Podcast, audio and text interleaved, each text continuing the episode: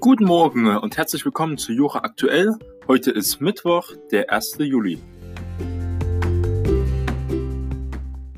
Wir starten unsere Sendung mit der gestrigen BGH-Entscheidung über die Entgeltklausel der Deutschen Bank Basiskonten.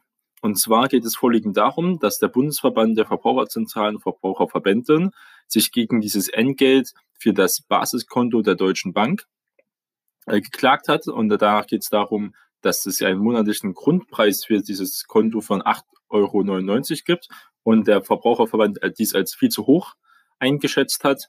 Außerdem äh, beklagt er, dass Kunden für beleghafte Überweisungen, für allgemeine Überweisungen und die Einrichtung oder Änderung von Daueraufträgen über einen Mitarbeiter der Bank im telefonischen Kundenservice oder auch in der Filiale sowie über für ausgestellte oder eingereichte Schecks äh, sollten also dann die Inhaber eines Kontos ein zusätzliches Entgelt von jeweils 1,50 Euro entrichten.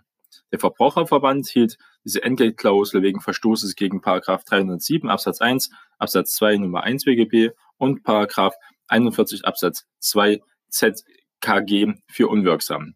Die Vorinstanzen gaben der Unterlassungsklage statt. Die Bank legte dagegen aber Revision ein und nun ist es also vor den Bundesgerichtshof gelaufen. Und der Bundesgerichtshof hat gestern entschieden, dass die Revision der Deutschen Bank keinen Erfolg hat. Der BGH hat auch damit die Entgeltklausel gekippt. Er stellte zunächst fest, dass die Klausel der Inhaltskontrolle nach 307 Absatz 3 Satz 1 BGB erstmal unterliege, denn sie wichen von der gesetzlichen Preisregelung des Paragraphen 41 Absatz 2 ZKG ab.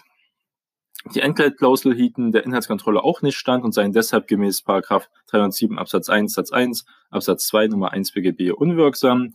Nach 41 Absatz 2 Satz 1 ZKG müsste das Entgelt für die grundlegende Funktion eines Zahlungskontos, also auch Ein- und Auszahlungsgeschäft, Lastschriften, Überweisungen, Zahlungskarten, äh, Kartengeschäft, angemessen sein, also dieses Basiskonto. Und das sieht er hier nicht, dafür sind die Kosten viel zu hoch. Und für die Beurteilung der Angemessenheit äh, sei auch wieder der Paragraph 41 Absatz 2 Satz 2 ZKG äh, besonders wichtig. Und da geht es um die marktübliche Entgeltbestimmungen und das Nutzerverhalten muss berücksichtigt werden. Diese Bewertungsparameter seien jedoch nicht abschließend, wie bereits der Wortlaut der Regelung in den Zusammenhang insbesondere zeige. Zur Berücksichtigung sei daher auch, die, dass, dass die Vorschriften über das Basiskonto allen Verbrauchern, insbesondere auch einkommensarmen Verbrauchern, den Zugang zu einem Zahlungskonto mit grundlegenden Funktionen und damit die Teilhabe am Zahlungsverkehr ermöglichen solle. Und das sieht hier der BGH bei einem Preis von 8,99 nicht gegeben. Und dieser Mehraufwand darf nicht allein vom Inhaber von Basiskonten umgelegt werden, und zwar geht es auch darum, dass angemessene Kostenbestandteile halt auch aufgeteilt werden zwischen den Nutzer und den Banken. Diese Vorschrift, die wir vorbehandelt haben, geht es darum, nach ihrem Sinn und Zweck, dass die Führung von Basiskonten halt verbunden mit Zusatzaufwand oder die mit der Ablehnung eines Antrags auf Abschluss eines Basiskonto verbundenen Kosten allein auf die Inhaber von Basiskonten umzulegen, wäre halt rechtswidrig. Vielmehr müssten diese Kosten durch die im freien Wettbewerb erzielbaren Leistungspreise erwirtschaftet werden von der Bank. Dagegen habe die Beklagten verstoßen, denn nach dem von ihr vorgelegten Kostenkalkulationen für das Basiskonto und übrigen Girokonten habe sie den der Führung der Basiskonten verbundenen Mehraufwand ausschließlich auf die Basiskonten umgelegt. Also wirklich nochmal die Kosten, nicht nur Allgemeinkosten, sondern Kosten auch von anderen Konten oder allgemeine Kosten, die die Bank hat, einfach auf das Basiskonto umgelegt, weil es ja auch die meisten Leute haben und nutzen, damit auch die meisten Einnahmen generiert werden können. Damit hat der BGH also auch ein Limit gesetzt für seine Kontoführungsgebühr. Das wird in der Zukunft auch weiter wichtig werden, weil natürlich die Banken auch momentan kein Geld verdienen durch die Niedrigzinsen der EZB und jetzt über solche Maßnahmen eingreifen. Auch die Sparkassen erhöhen ja ihre ähm, Kontoführungsgebühren und da hat man auf jeden Fall jetzt erstmal ein Limit, dass diese 8,99 ähm, so auf jeden Fall viel zu hoch sind. Und besonders, wenn sie negative Verluste ausgleichen von anderen Bereichen der Bank. Das ist also nicht rechtens, also ein Sieg für die Verbraucher. Unser zweites Thema ist heute, dass das oberste US-Gericht ähm, den Weg für eine Wiederaufnahme von Hinrichtungen geebnet hat. Und zwar konnte man eigentlich vom Bund aus gesehen, also von den USA, 17 Jahre lang äh, die, wurde die Todesstrafe da nicht mal vollstreckt. Die Richter entschieden aber am Montag mehrheitlich, dass über die von der Trump-Regierung geänderten Regularien für die angestrebte Wiederaufnahme nicht verhandelt wird. Das heißt, er hat sich nicht dagegen gestellt.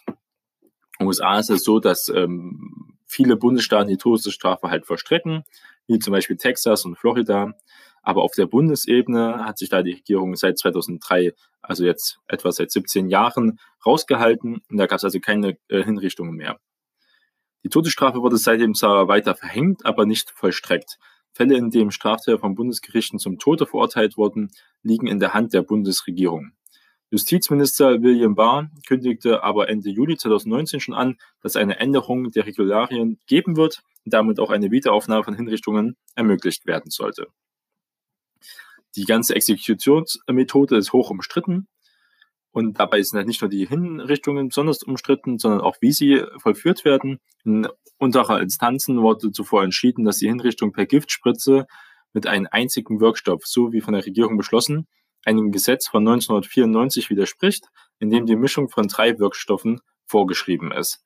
In den USA ist es ja auch ganz oft so, dass man ein Case Law macht. Das heißt, man guckt sich alte Urteile an oder alte Gesetze und daraus baut man dann die Argumentation für oder gegen eine Maßnahme auf.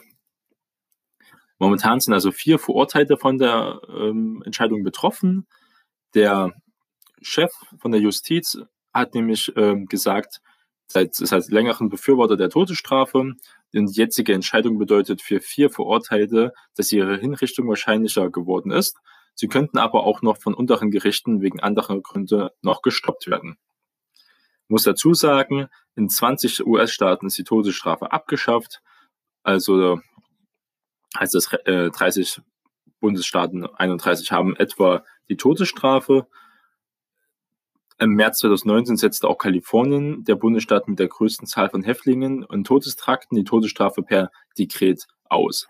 Also es gibt auch Gegenbeispiele. Ich muss dazu sagen, dass natürlich auch die Bundesstaaten, die Föderalstaaten auch hier Mitsagerecht haben. Wenn sie das nicht durchsetzen, dann wird es auch keine Todesstrafe geben. Es ist halt nur darum, dass der Bund Amerika sich eindeutig dafür ähm, erkannt hat, dass die Todesstrafe nicht nur gerecht ist in dem Fall, sondern auch für den Bund gegeben sein muss, diese auszuführen.